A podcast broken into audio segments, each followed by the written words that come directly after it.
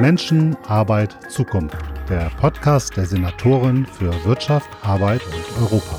Persönliche Gespräche über die Arbeitswelt von heute und von morgen. Herzlich willkommen zu einer neuen Folge von Menschen, Arbeit, Zukunft. Heute begeben wir uns in den Bereich der Raumfahrt. Und zu Gast bei uns ist Daniela Schmidt, Vorständin bei OHB. Herzlich willkommen. Ja, vielen Dank für die Einladung.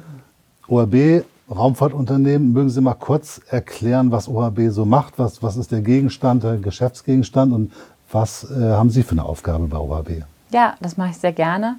Also OHB ist ein traditionelles Bremer Unternehmen, in den 80er Jahren äh, gegründet äh, von Frau Fuchs.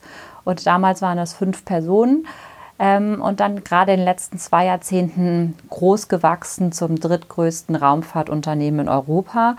Ähm, und wir machen die ganze Breite an, an Raumfahrt, was Sie sich so vorstellen können. Also wenn man überlegt, äh, wie kriegen wir erstmal die Satelliten hoch? Ähm, wir sind gerade dabei, einen eigenen äh, Mini-Launcher, eine eigene kleine Rakete zu entwickeln für kleine Satelliten in Augsburg bei der Rocket Factory Augsburg. Seit vielen Jahren sind wir ähm, Lieferant für die Ariane 6, ähm, für die Tanks aus Augsburg raus auch. Ähm, und dann in der Luft stellen wir die Satelliten her. Und das ist das Kerngeschäft in Bremen. Ähm, da sind wir äh, bekannt geworden, ganz besonders bekannt durch Galileo, aber haben auch äh, viele andere äh, Satelliten mit anderen Funktionen, Erdbeobachtung, Kommunikation, Navigation und darüber hinaus haben wir einen Digitalbereich bei uns, das ist die dritte Sparte und die macht Datenverarbeitung von den Satellitendaten, die zurückkommen, aber auch in Orbit-Navigation oder Bewegung der Satelliten. Also von daher, wenn, wenn Sie über Raumfahrt nachdenken, ist es so das, das ganze Spektrum, äh, was einem einfallen könnte zu Raumfahrt. Das macht OHB. Das ist schon ziemlich komplex. Man kann sagen, OHB ist schon so ein erfolgreiches Start-up aus Bremen. Ähm, ja, das äh, könnte man so sagen. Also heute sind wir weit von einem Start-up äh, und einem Start-up-Charakter entfernt. Aber ähm, in den 80er Jahren sind, war es ein klassisches Start-up, äh, was sehr, sehr erfolgreich äh, groß geworden ist, heute mit fast äh, mit heute ungefähr 2000 Mitarbeitern im Gesamtkonzern. Und dann Konkurrent von Elon Musk? ähm, ja, wenn Sie so wollen. Also äh, unsere Rakete, äh, die, der Mini-Launcher aus äh, Augsburg, äh, ist durchaus eine ähnliche Kategorie äh, wie die Rakete von Elon Musk. Aber ähm, im Gesamtkonzern haben, haben, wir schon ein anderes Spektrum an äh, Raumfahrtprodukten. Und einer der Kollegen von Elon Musk ist ja jetzt auch bei Ihnen im Aufsichtsrat, ne?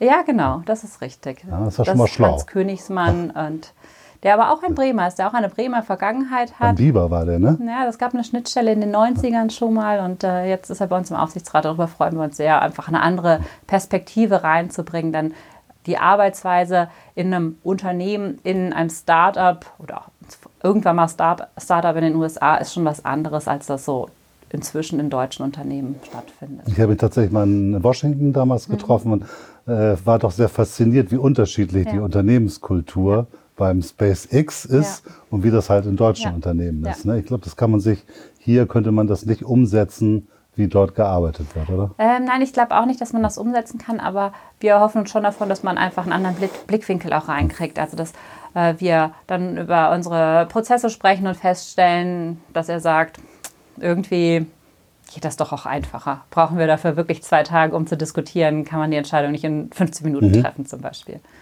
Ja, das ist so ein bisschen der amerikanische Approach. Ne? Ja. Wir machen das einfach mal, das möchte ich ja. und das passiert jetzt. Ja.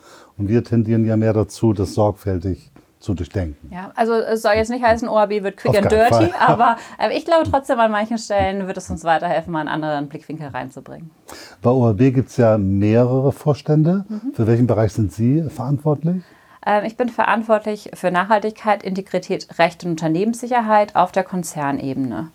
Also ich bin seit 2013 bei OHB und äh, habe in der Rechtsabteilung angefangen, habe äh, am Anfang die Tochtergesellschaften in Augsburg betreut. Dadurch habe ich auch eine sehr enge Schnittstelle eben zu den Raketenthemen gehabt und habe größere Themen mitbetreut. Und seit Januar bin ich jetzt im Vorstand der SE tätig. Und was bedeutet Nachhaltigkeit in dem Kontext? Ja, das ist auch eine gute Frage. Nachhaltigkeit ist ja wirklich ein ganz breites Feld. Und äh, wir sehen äh, bei uns das Thema Nachhaltigkeit schon so, dass wir das an einer Stelle zentral bündeln wollen und von dort aus äh, die Impulse in den Konzern geben wollen. Aber es umfasst auch viele Themen, die inzwischen regulatorisch und gesetzlich vorgegeben sind. Also wir sehen Nachhaltigkeit schon als das komplette ESG, also ökologisch, sozial und auch Governance. Aber ganz bewusst ähm, sehen wir den Unterschied darin, dass wir nicht nur über unsere Unternehmensnachhaltigkeit sprechen, sondern auch über die Produkte. Und so ein Satellit, der liefert Daten, mit dem andere Unternehmen hinterher wieder nachhaltiger werden können. Von daher wäre es zu kurz gesprungen, jetzt nur zu sagen, wir schauen, dass wir unsere Emissionen runterfahren, sondern uns geht es auch bewusst darum zu schauen, was können wir für einen Beitrag leisten mit unseren Produkten. Wenn man über Nachhaltigkeit spricht, da gibt es ja die sogenannten Sustainability Development Goals. Mhm. Ähm, da gehört ja ganz viel dazu. Ja. Das ist ja nicht nur Umwelt, genau. das ist ja auch äh, eine nachhaltige Personalentwicklung, mhm. diese Dinge. Ja. Spielt das auch eine starke Rolle? Weil ich denke mir, auch ein Unternehmen wie äh, OHB mhm. hat ein Fachkräftethema, oder? Auf jeden Fall haben wir das und es spielt auch ein Thema. Ähm, wir haben ganz am Anfang eine Stakeholder-Analyse gemacht und geschaut, wo wollen wir denn eigentlich hin mit unserem Thema Nachhaltigkeit und auch eine Wesentlichkeitsanalyse. Das heißt, wir haben geschaut, welche Themen sind denn für uns jetzt besonders relevant und da ist eindeutig auch bei rausgekommen, dass das Thema ähm, attraktive Arbeitgeber im weitesten Sinne ein Thema ist, was wir für uns auch unter Nachhaltigkeit mitfassen wollen und eben auch da schauen, was wir tun können, damit wir am Markt ja, noch mehr Erfolg haben, auch die Talente zu bekommen. Können wir vorstellen, dass man da auch international guckt in dem Bereich, ja. oder? Naja, auf jeden Fall. Also wir haben sehr, sehr viele internationale Mitarbeitende. Ähm, das hat schon in den, war in den letzten Jahren immer so. Wir hatten äh, Phasen, wo wir sehr, sehr stark eingestellt haben. Gerade so, oh, jetzt muss ich lügen, ähm, in den letzten zwei Jahren war es ein bisschen weniger durch die ganzen Krisen, die es gab. Aber davor haben wir äh, fast 300 Leute eingestellt. Ich erinnere mich noch an die Weihnachtsfeier, wo die Newbies immer vorne standen und gesungen haben. Das waren immer riesige Mengen von äh, neuen Kolleginnen und Kollegen. Und da haben wir auch viel aus dem Ausland äh, rekrutiert. Da ist gerade so, dass äh, in Spanien und Italien und Frankreich äh, wir viele Kolleginnen und Kollegen gewinnen konnten und dadurch dadurch auch äh, bei uns ein sehr diverses Team haben. Und was bedeutet das, wenn man jetzt sagt, wir müssen attraktive Arbeitsbedingungen schaffen? Ähm, wie machen Sie das? Also was ist das Attraktive? Warum sollte man als Raumfahrtingenieur oder Physiker oder wie auch immer zu UHB kommen? Tja, ähm, was ist genau der Punkt? Also ich glaube, insgesamt ist die Arbeitsweise einfach eine andere. Ich sehe einen ganz, ganz großen Benefit äh, darin, dass wir ein Gleitzeitkonto haben. Das heißt, äh, wir haben zwar eine Kernarbeitszeit, die von 9 bis 14.30 Uhr geht, aber ansonsten ist man sehr, sehr flexibel in der Arbeitsweise, also in den Arbeitszeiten. Ich habe das persönlich auch immer stark genutzt, äh, als mein, mein erster Sohn geboren war, dass ich von 7 bis 15.30 Uhr gearbeitet habe und so eine volle Stelle arbeiten konnte, bis er quasi aus der Kita kam. Und ich glaube, das ist wirklich ein Punkt, der, der ein ganz großer Benefit ist, dass man auch die Überstunden ansammelt. Und äh, das ist so spontan das, wo ich sage, das, das ist das, was schon immer da war und äh, was wirklich uns ausmacht und äh, viel Flexibilität auch bringt. Und sagen wir mal, wenn man jetzt von so einem Bereich Raumfahrt dann denkt man an klassischen MINT-Fächer, ne? Mhm. so technisch. Da würde ich jetzt mal postulieren, sind die mhm. Frauen unterrepräsentiert? Wie, wie, hoch ist der Frauenanteil so bei OHB? Also ähm, bei OHB System jetzt gesehen, die operative Gesellschaft, haben wir ungefähr 20 Prozent Frauen. Mhm. Allerdings äh, muss man fairerweise sagen, in den technischen Bereichen sind es weniger. Mhm. Und äh, in den nicht technischen eben sind wir um die 40, aber wenn man das gegenrechnet, ich weiß es nicht genau, die Zahl vielleicht 14, 15 Prozent äh, Frauenanteil in den MINT-Bereichen. Das ist wirklich ähm, ausweitbar.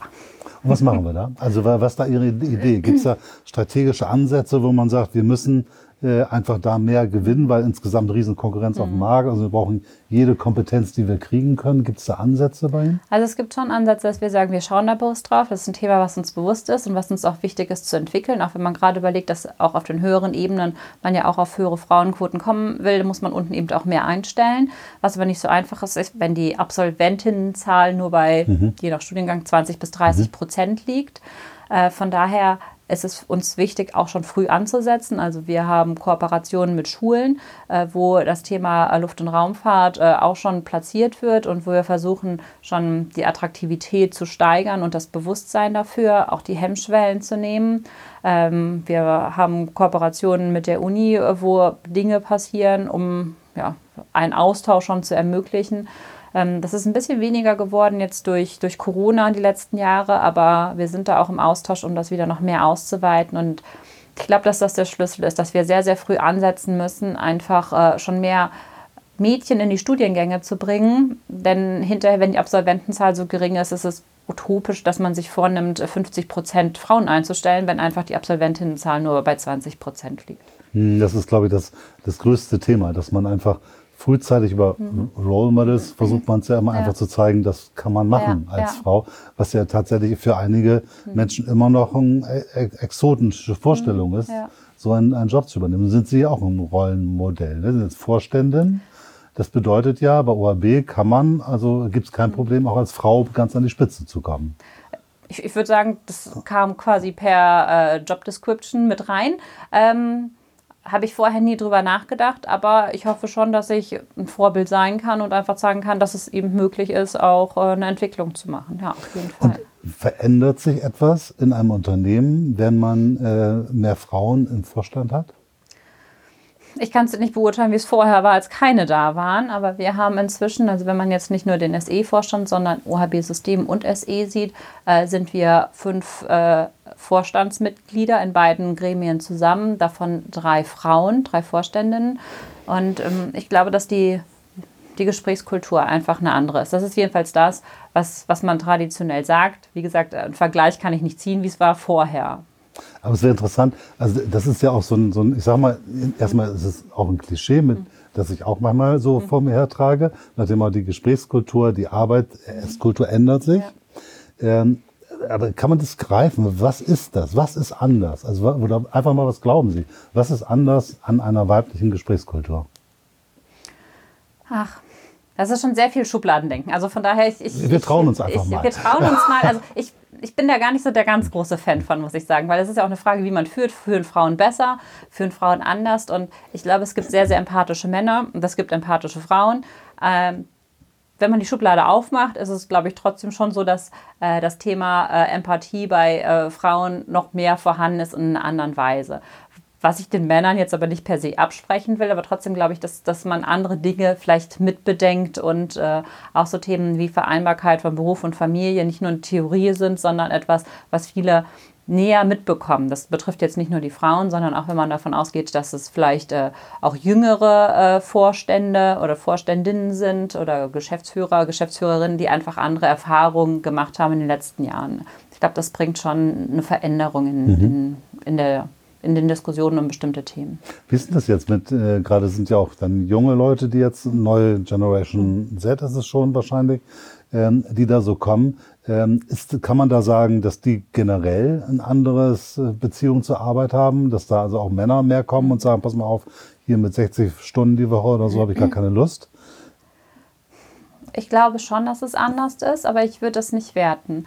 Also ich glaube sogar, dass wir das noch mehr fördern müssten, ähm, was man jetzt aber auch nicht per se breit über die Masse streuen kann, sondern aber meine persönliche Meinung ist, ähm, dass gerade die Vereinbarkeit von Beruf und Familie, die es ja oft ist, oder einfach andere Lebensinhalte als nur die Arbeit, das zu ermöglichen. Das ist kein Frauenthema, sondern das ist schon ein Generationenthema und da muss man mitgehen und das auch ermöglichen. Ansonsten ist das mit der Frage der Attraktivität des Arbeitgebers äh, eigentlich schon geklärt.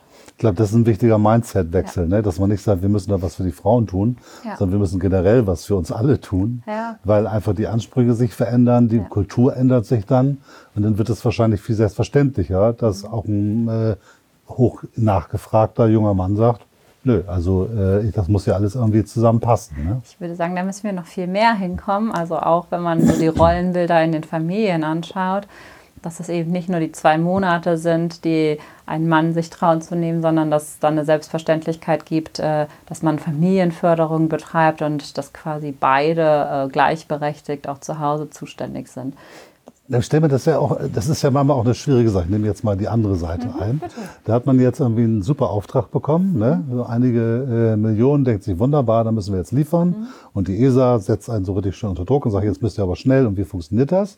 Und dann kommt der Projektleiter an und sagt, jo, ich habe jetzt gerade mein zweites Kind bekommen, jetzt gehe ich erstmal ein Jahr raus. Ne?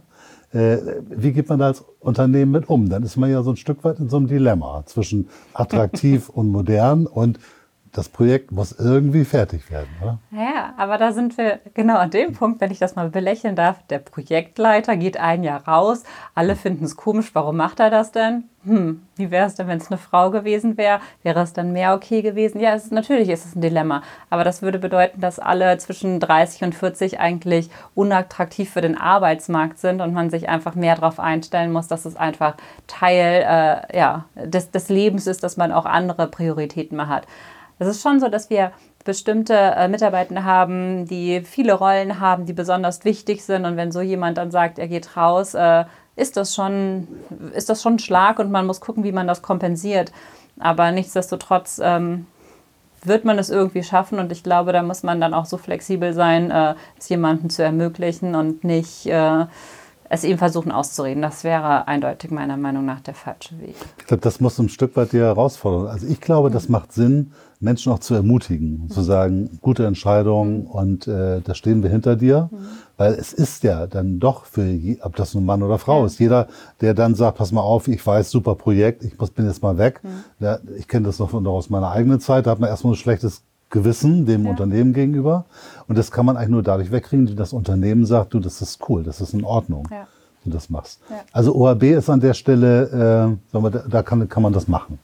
Ja, man kann das machen. Also es ist natürlich immer von, von Teams abhängig und äh, wer dort arbeitet, wo die Schnittstellen sind. Von daher jetzt zu sagen, 1500 Leute denken alle gleich, ist utopisch. Aber grundsätzlich ist es möglich, es passiert auch. Äh, und äh, je nachdem, wo man äh, jetzt gerade eingebunden ist, äh, wird das offener kommuniziert und freudiger entgegengenommen. Aber insgesamt äh, ist, es, ist es möglich, dass man das machen kann. Und äh, unser Ziel ist schon, da auch mehr hinzukommen, das, das zu akzeptieren und äh, das jetzt auch nicht nur zu akzeptieren, das hört sich jetzt so negativ an, aber das Ganze auch äh, entsprechend zu unterstützen. Mhm. Ich würde vielleicht einfach gerne da nochmal so einen Vergleich bringen. Ja, ich war, gerne. Ich war ähm, Anfang November äh, in Schweden bei unserer OHB Schweden Tochtergesellschaft und ähm, im Zusammenhang mit Nachhaltigkeit haben wir auch verschiedene Themen besprochen, unter anderem eben auch das Gender-Thema. Und ich habe dort gefragt, wie sieht es denn bei euch aus, äh, so mit Frauenförderung? Und die guckten mich mit ganz großen Augen an und meinten, na gut, wir haben ungefähr gleich viel Männer und Frauen, aber was willst du denn? Also worauf, worüber reden wir denn eigentlich? Und ähm, da war es dann so, dass sie meinten, ja, eigentlich macht es für die zwischen 30 und 40 keinen Unterschied, ob Mann oder Frau. Es ist ziemlich ausgewogen, auch das Verhältnis, wie viel Elternzeit genommen wird, wie viel man, ähm, man Auszeit nimmt für, für private Themen. Da wurde überhaupt kein Unterschied gemacht. Und da habe ich gedacht, das ist schon, schon ein anderer gesellschaftlicher Schritt, den man dort gegangen ist, wo wir noch uns wo wir noch nicht sind hier in Deutschland. Wäre interessant herauszufinden, warum ist das da so passiert ja. und warum bei uns nicht. Woran mag das liegen? Ich, ich habe dann hinterher so ein bisschen recherchiert, einfach weil ich neugierig mhm. war. Und ich glaube, äh, dass der Rahmen für Elternzeit einfach dort anders ist. Mhm. Dass das anders gefördert wurde, äh, dass auch äh, mehr Männer Elternzeit nehmen und es inzwischen zur Normalität geworden ist. Da muss man ja im Grunde genommen hinkommen, ne? dass es wirklich eine ganz normale Sache wird und man gar nicht das Gefühl hat, irgendwie man hat ein Problem ja. und dass es eben egal ist. Ja. Ich habe nämlich gerade überlegt, ich würde gerne eine Frage stellen ja. und das ist aber auch wieder so eine Klischeefrage. und ich, ich, ich tue es jetzt einfach mal und mit der Behauptung, und das ist auch so, ich stelle diese Frage auch männliche vorstellen. Mhm, okay. Aber ähm, Sie haben Familie. Ja. Und äh, gerade so bei Vorständen, da hat man ja oft so ein Bild, super wichtiger Job. Die arbeiten dann irgendwie sowieso den ganzen Tag und die ganze Nacht. Mhm. Äh, und dann kommt ja der Punkt, äh, das könnte ja auch anspruchsvoll sein mit Familie. Und ähm, wie, wie, wie, wird das, wie, wie macht man das? Also ich kenne das so, so aus Vorständen, die treffen sich dann manchmal auch abends spät mhm. oder äh, dann kommt irgendwie noch so eine wichtige Videokonferenz mit einem anderen Land, andere Zeit. Ähm, wie, wie kriegt man das hin? Also ich glaube, es ist nicht nur ein Thema, wenn man auf der allerobersten Ebene ist, sondern grundsätzlich, mhm. äh, wenn, wenn beide Elternteile berufstätig sind und voll berufstätig sind. Ich glaube, das Spagat ist dann für alle ähnlich groß. Und ja, es gibt Abendtermine und ich glaube, es ist eben nur händelbar, wenn man einen Partner hat, der das voll mit unterstützt. Und äh, bei uns ist es so, dass dass, dass mein Mann das tut und äh, wir auch noch das Glück haben, dass wir auch noch äh, Großeltern im Hintergrund haben, die auch noch mal eine Unterstützung nachmittags leisten und ansonsten, ähm, dass wir da schon sehr gleichberechtigt auch äh, versuchen, die Nachmittage äh, auszufüllen und äh, die Betreuung zu gewährleisten. Großeltern ist schon immer ein wichtiges Asset, ne? Ja, ziemlich. Ja, ja also ohne, muss ich ganz ehrlich sagen, also von daher an meine Mama und meine Schwiegermutter, ohne die wäre es nicht möglich. Okay. Das wäre das wär auf jeden Fall so.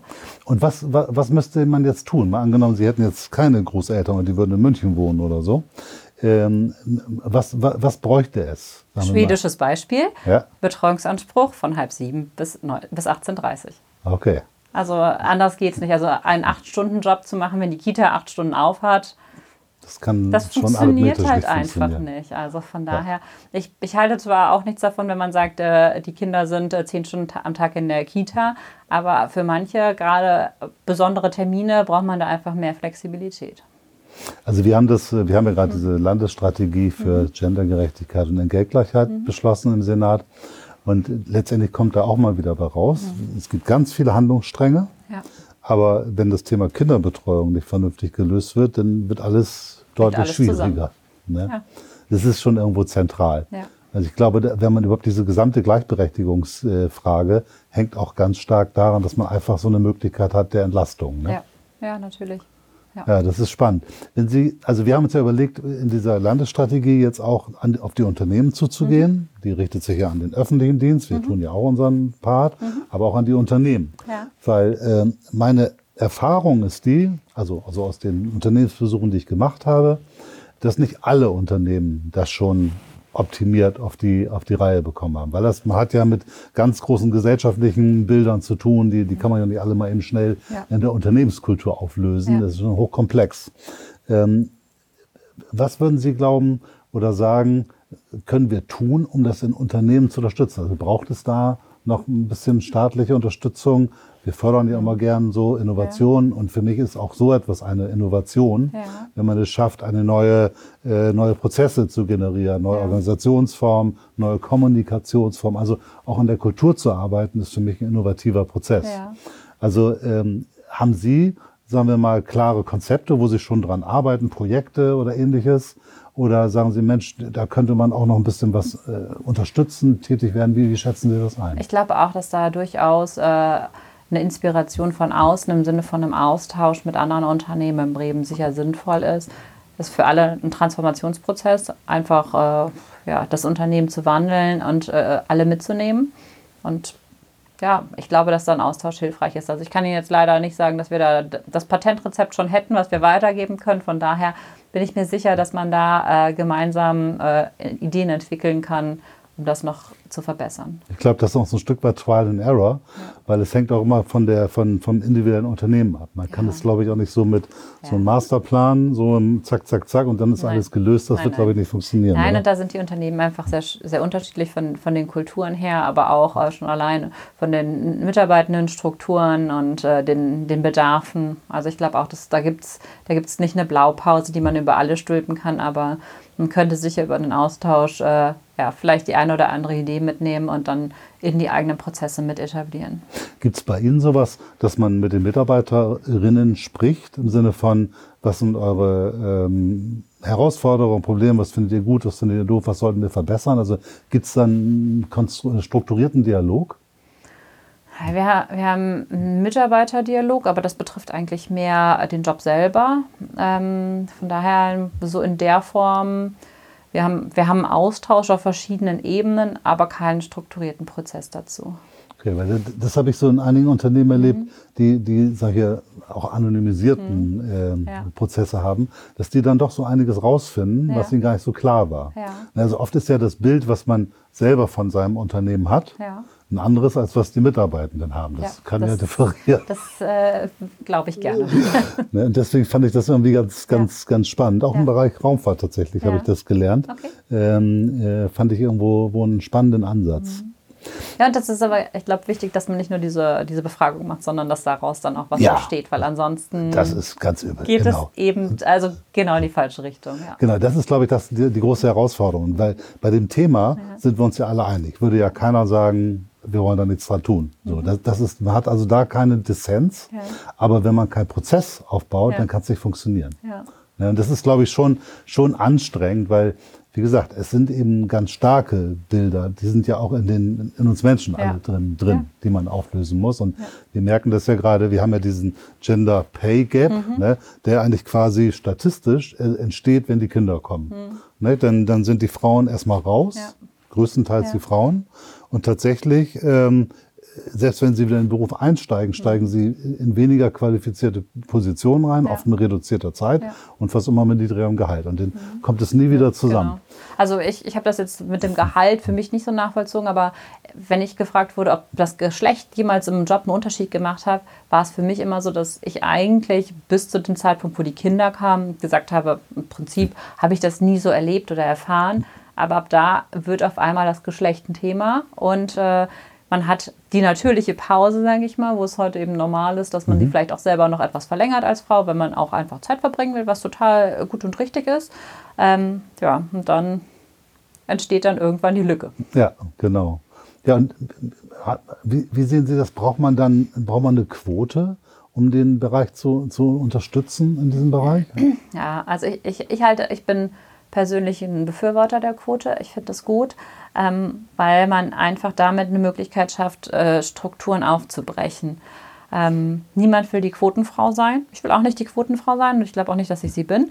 Aber trotzdem ähm, ist es einfach wichtig, dass man einfach durch die Quote den Anstoß gibt, dass darüber nachgedacht wird.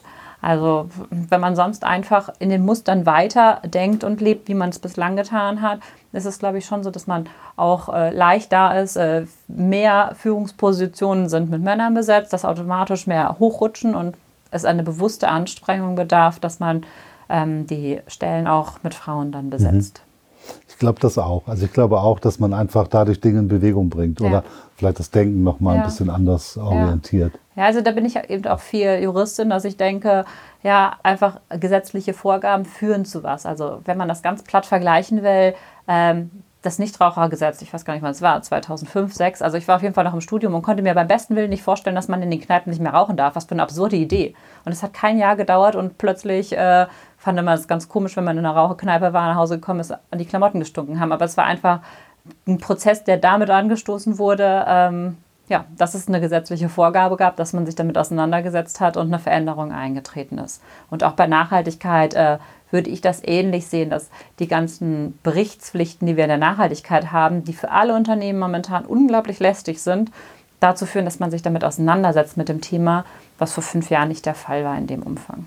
Ich glaube, das ist wirklich so ein, so ein Effekt, dass wenn man sagt, wir müssen da was regulieren, mhm. dann gibt es einen Impuls, einen Abwehrimpuls. Oh Gott, auf keinen Fall. Äh, aber wenn es dann da ist, ja. dann passiert irgendwie so eine, so, eine, so eine Assimilation, ja, das ist dann so, dann gibt es mhm. irgendjemand, der zuständig ist und dann wird man das irgendwie umsetzen können. Ja. Und schon hat sich die Welt verändert und man findet es auch ganz normal, ja. wie Sie es Brauchen beschrieben haben. Genau. Das ist in vielen anderen Bereichen auch so.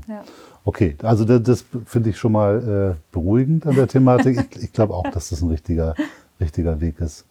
Wenn man jetzt, äh, gendern Sie? Ich versuch's. Ah. Ich bin noch nicht so gut da drin, aber äh, ich versuch's schon. Also ich glaube, es ist wichtig. Ich glaube, Sprache ist da schon ein Punkt. Also ich, mir ist es aufgefallen, so ohne dass ich jetzt ihn da reingrätschen wollte, dass das Thema Vorständin oder die, äh, die Formulierung Vorständin, ich musste selber erstmal quasi googeln, was ist denn der weibliche Begriff von Vorstand? Okay, Vorständin. Und wenn man es dann eine Weile genutzt hat, dann ist es auch ganz normal geworden. Und äh, ich kriege bei, bei LinkedIn zum Beispiel Zuschriften, wo mir Personen sagen, aber Entschuldigung, warum nennen Sie sich Vorständin? Das Wort gibt es doch gar nicht. Und dann denke ich, vielleicht sollte man darüber nachdenken, ja. warum Sie es nicht kennen. Ja, genau. Das, ist, das ist tatsächlich interessant. Ich finde das Gendern auch eine riesen Herausforderung. Ich habe mhm. gerade heute eine, eine, Broschüre bekommen über ein äh, großes Projekt mhm. zur, zur Anwerbung von Frauen mhm. äh, für bestimmte Dinge mit dem Hinweis, dass man sich für das gesamte Thema neu mhm. aufstellt, hin und her. Und es stand der Satz drin, als Arbeitgeber und Impulsgeber ist es uns wichtig, etwas mhm. dafür zu tun. Mhm. Und das fand ich total schön. Und mhm. ich hatte da tatsächlich mit dem Urheber kurz angerufen, gesagt, sag mal, äh, habt ihr das, sagt er, nee, einfach übersehen. also, da, da, sieht man, dass es auf jeden Fall noch nicht so, so, ja. so da ist. Ja. Ich habe das gemerkt, wie, wenn man gerade mit Jugendlichen spricht ja. und gerade auch mit, mit Frauen, wenn man versucht, die zu, zu gewinnen im Bereich Ausbildung, tun wir das ja viel, dann sagen die oft, ich fühlte mich nie angesprochen, mhm. weil immer nur von Männern gesprochen waren, Mechatroniker. Ja. Das war nichts für mich. Ja. Wenn da aber Mechatronikerin steht, habe ich einen ganz anderen Zugang sofort. Also Sprache macht ja schon was in diesem Ja. Bereich. Ne? Ja, ja glaube ich auch. Also ich glaube, es ist dann auch einfach so ein, so ein Schritt von Normalität und äh, das Ganze anzunehmen. Also manchmal wirkt es eben so ein bisschen sperrig, aber umso mehr man es eben lebt, umso normaler ist es auch da. Ja, das ist wichtig. Bildet äh, OHB auch aus? Ja. Ist das, sagen wir mal, ein Bereich, wo man, äh, wo man gut Leute findet? Ähm, wir haben jetzt gerade wieder ausgeschrieben gehabt und äh, die Rückmeldung war, dass wir schon auch eine Zahl von Bewerbungen hatten und ähm, dass der Kollege ganz optimistisch war, dass wir unsere Stellen da auch relativ zeitnah besetzt kriegen. Ja, das ist ja wichtig. Mhm. Das, man, das geht nicht allen so. Das ist ja eine, schon eine riesen Herausforderung. Insofern ist das ja eine gute Sache. Wo geht äh, ORB hin in diesem Thema? Also gibt es da für die Unternehmenskultur, für die Gewinnung von mehr Frauen, gibt es da Ziele oder man sagt, das würden wir gerne erreichen? Also wir sind dabei, dass wir im Rahmen der Nachhaltigkeitsstrategie uns konzernweit Ziele geben. Auf den äh, vorgeschriebenen äh, Vorstands- und Aufsichtsratsebenen haben wir das natürlich auch und auch die Ebenen darunter. Ähm, aber im Rahmen der Nachhaltigkeitsstrategie sind wir gerade noch dabei, das zu quantifizieren und mit KPIs zu hinterlegen. Also von daher steht da momentan noch keine Zahl drin, nur äh, ganz sicher, dass wir es eben brauchen. Die große Herausforderung ist ja gar nicht die, die Erreichung der KPI, also das steht natürlich dahinter. Aber ich habe das äh, auch von einigen äh, Unternehmen gehört, die Zielzahlen sich gesetzt haben. Sie sagen, das ist gar nicht so einfach, weil ähm, wir haben, sagen wir mal so, männlich geprägte Strukturen, dass wir oft gar nicht Frauen finden, die Lust haben, in diesen Strukturen zu arbeiten. Ja. Und die kommen eigentlich jetzt zu dem Punkt, wir müssen eigentlich erstmal an diesen Strukturen arbeiten, Okay. damit wir überhaupt in- interessanter sind Ja. für Frauen. Ja. Also gerade im technischen Bereich würde ich jetzt auch mal behaupten, im technischen Bereich gibt es auch gewisse patriarchale Strukturen, die sich traditionell erhalten. Würden Sie das bestätigen oder? Naja, also ich glaube, wir sind da eher wieder bei dem Punkt, dass es sehr schwierig ist, im technischen Bereich ausgewogene Teams zu haben, so dass es oft äh, einzelne Einzelkämpferinnen sind äh, in männlich dominierten Teams. Und das äh, stelle ich mir dann schon auch schwieriger vor und äh, ist dann wesentlich attraktiver, wenn man schon den Grundstein mal gelegt hat, äh, die Teams weiter auch äh, mit Frauen aufzubauen, wenn, wenn ein Grundstock auch schon da ist und äh, man schon ein diverses Team hat. Wir haben jetzt ein neues Förderprogramm ähm, im Rahmen der Landesstrategie aufgesetzt, in dem man, wenn man sich äh, als Unternehmen mal analysieren will, wie sieht es Ja. eigentlich aus, Ja. und dann in so einen Prozess gehen will, Ja. wo man dann diese Aktivitäten auch, wo wir die fördern. Also das, äh, wenn es da an der Stelle mal Interesse gibt, wäre es Okay. ja bestimmt spannend, sich das mal anzugucken, ob das eine, eine Alternative ist. Ja. Wir haben festgestellt, äh, bei vielen Unternehmen hilft es, wenn jemand von außen mit drauf guckt, Mhm. Ja. weil der nochmal einen anderen Blick hat, Ja. was da eigentlich so, so, so da drin passiert. Ja, und oft ist die Akzeptanz dann auch einfach Ja. eine andere, äh, wenn man von außen das gespiegelt bekommt, als wenn man jetzt intern äh, versucht, äh, sich selbst zu analysieren. Sie haben vorhin gesagt, drei Vorständinnen, Mhm. also Mehrheit. Äh, das ist ja schon Äh, also drei von zehn. drei von zehn. Zehn Vorstände ist auch eine Menge für so ein Naja, wir sind, ne? äh, wir sind fünf Vorstände in der OHBSE, in der Holding. Da bin ich die einzige Vorständin. Mhm. Und dann haben wir teilweise Doppelbesetzungen, System- und SE-Vorstand. Und so kommen wir insgesamt auf zehn, also sieben in der System nochmal. Dort sind zwei Frauen. Könnte man sich auch vorstellen, so einen Vorstandsposten zu teilen? Tja, grundsätzlich glaube ich, könnte man das schon. Also wenn ich jetzt anschaue, was alles auf meiner Visitenkarte steht an Ressorts, äh, könnte man natürlich auch die Hälfte der Ressorts nehmen und äh, das teilen. War bislang bei uns äh, noch nicht wirklich Diskussionspunkt. Also ich glaube immer, man hat ja oft die Situation, dass man darüber spricht, über geteilte Ja. Führung. Ja. Da gibt es mittlerweile auch tolle Beispiele im Bereich, und zwar auch, ich habe gerade letzten bei, bei Mercedes mit zwei jungen Männern gesprochen, Mhm. Ja. die sich ihre Führungsposition in der Produktion geteilt haben, was ich total spannend fand, weil die hatten damit zu tun, dass alle gesagt haben, in der Produktion geht das nicht. Also das ist äh, Wahnsinn. Und die hatten auch mit einer ganzen Menge von solchen tradierten Bildern zu tun und haben aber festgestellt, dass es super funktioniert. Ja. Produktivitätsgewinn ist Ja. und Zufriedenheitsgewinn. Also Ja. funktioniert absolut gut. Und ich äh, kenne ganz oft das Argument, dass man sagt, ja, so geteilte Führung ist so möglich, aber natürlich nicht in den ganz wichtigen Jobs. und das finde ich ganz gefährlich, Ja. weil man damit automatisch ein Narrativ aufbaut, der da heißt, wenn du wichtig sein willst, kannst du mit so einem geteilten Führungsquatsch gar nicht kommst, anfangen. Kommst du da gar nicht hin. Ja, funktioniert ja, nicht. Ja. Und eigentlich finde ich, müsste man das fast äh, ausprobieren und zu sagen, lass doch mal so wichtige äh, Ja. Positionen mal teilen. Ja, da ist man wieder besser. bei, bei den, mit der Vorbildfunktion. Mhm. Ja, das stimmt. Genau, also das würde ich äh, gucken. Ich glaube, als geteilte Staatsräte geht es auch noch nicht. Wäre vielleicht auch wäre vielleicht auch noch mal interessant. Ja. Ich fände es tatsächlich spannend. Ja. Ähm, vielleicht muss man wirklich mal solche Signale setzen, um zu zeigen, es ist nämlich alles möglich. Ja. Ähm, ich glaube, das wäre irgendwie gut. Aber ich habe verstanden, ORB ist da, ist ja ein internationales Unternehmen, da kommen ja auch Leute aus anderen Ländern mit neuen Ja. Impulsen. Ja. Da ist es teilweise auch anders. Ja. Ne? Also da ist ja die Frauenquote auch im, auch im MINT-Bereich viel höher, Frankreich Ja. oder so, Ja. Italien glaube ich auch. Ja. Ne? Ähm, die kommen ja auch mit, mit Inspiration, also mit anderem Bild da rein, oder? Nee, die kommen mit einem anderen Bild rein, dass sie gar nicht verstehen, warum es bei uns nicht läuft. Ja. Die, die, wo, wo mir dann die äh, spanische Kollegin sagt, also äh, ich weiß gar nicht, was ihr für ein Thema habt, weil bei uns ist halt 50-50 und läuft doch. Was macht ihr denn falsch? Und dann müssen wir sagen, ja, was macht ihr denn anders? Ja, aber verrückt. Also wenn man Ja. feststellt, Schweden haben sie eben Ja. gesagt, dann gibt's hier diese Impulse. Es geht.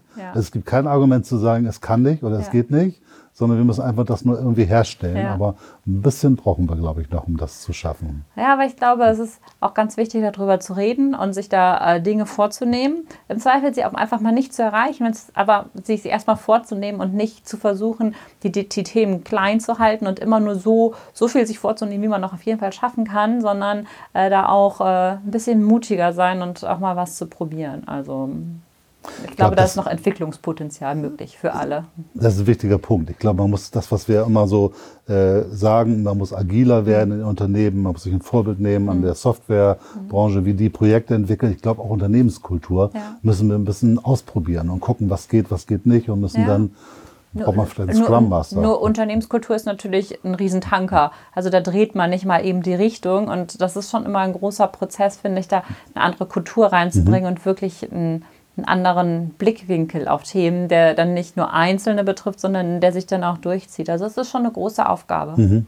Ich glaube, ORB hat sich dieser Aufgabe ein Stück weit gestellt und ist auf dem Weg. Äh, das ist gut so. Es gibt eine ganze Menge Unternehmen in Bremen, die diesen Weg gehen. Ähm, aber es gibt auch noch eine ganze Menge Unternehmen, die auch noch wissen, nicht so richtig wissen, wie, wie gehe ich da eigentlich vor? Wie Ja. mache ich das? Ja. Ich glaube, das ist so ein bisschen unsere Aufgabe, hier noch mehr Angebote zu machen. Ja. Und ich nehme das nochmal auf. Sie sagten Austausch. Ja. Ich glaube, das ist ganz wichtig, dass man voneinander lernt. Was Ja. funktioniert? Was habt ihr schon mal probiert? Das werden wir auch nochmal aufgreifen. Ja, sehr gerne. Okay, dann erstmal ganz vielen Dank. Ich glaube, das war hochspannend. Für mich auf jeden Fall war es sehr spannend. Und wir gucken mal, wie sich das insgesamt so weiterentwickelt und wo wir vielleicht in fünf Jahren stehen. Ja, also ich bin auch wirklich sehr gespannt da, darüber und äh, schauen wir mal. Also ich glaube, da ist noch viel möglich und äh, da wird auch viel passieren in der nächsten Zeit. Ganz vielen Dank. Ja, ich danke Ihnen.